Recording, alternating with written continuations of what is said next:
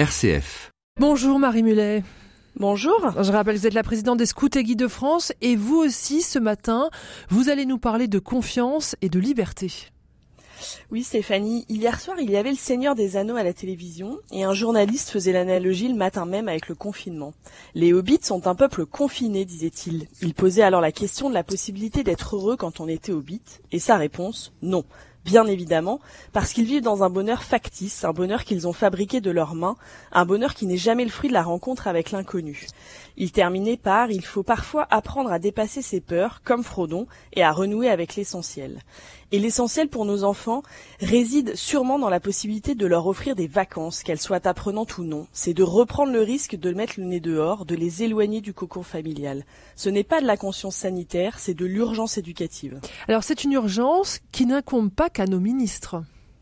Non, tout cela est maintenant dans nos mains d'éducateurs, que nous soyons parents, animateurs de colonies, chefs ou cheftaines.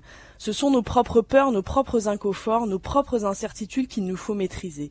Bien sûr, il y aura les protocoles sanitaires qui édicteront sur des papiers des règles qu'il nous semblera impossible à mettre en œuvre dans la réalité. Oui, la vie en colo et en camp sera différente cet été. Cela demandera une préparation logistique plus importante, beaucoup de plans qui ne verront certainement jamais le jour.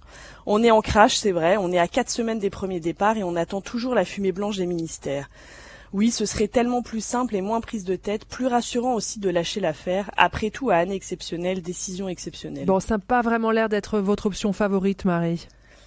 Mais non, Stéphanie, où est passée la confiance que nous avons en nos enfants d'être capables de vivre cette situation inédite et de s'adapter? Cette confiance que nous avons quand ils partent en explos de jour en décidant tout de leur trajet à leur projet. Notre premier rôle, c'est d'accepter qu'ils nous échappent. C'est se tordre le bide de les voir partir sans maîtriser tous les risques. C'est accepter qu'il y ait des risques, mais avoir eu l'intention de les identifier et d'y répondre. C'est un appel, cette chronique. Un appel à nous tous les parents, à nous tous les structures d'accueil.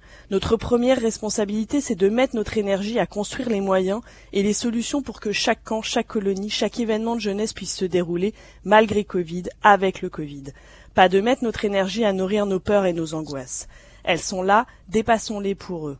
C'est le livre du lézard qui disait S'en aller au hasard sans avoir rien prévu, vaincre d'un bond l'obstacle de la route, dans un élan de joie, bondir par-dessus la pierre, s'en aller au hasard sans rien demander, mais accepter, heureux l'offrande de l'heure qui passe, heureux, heureux le don du jour.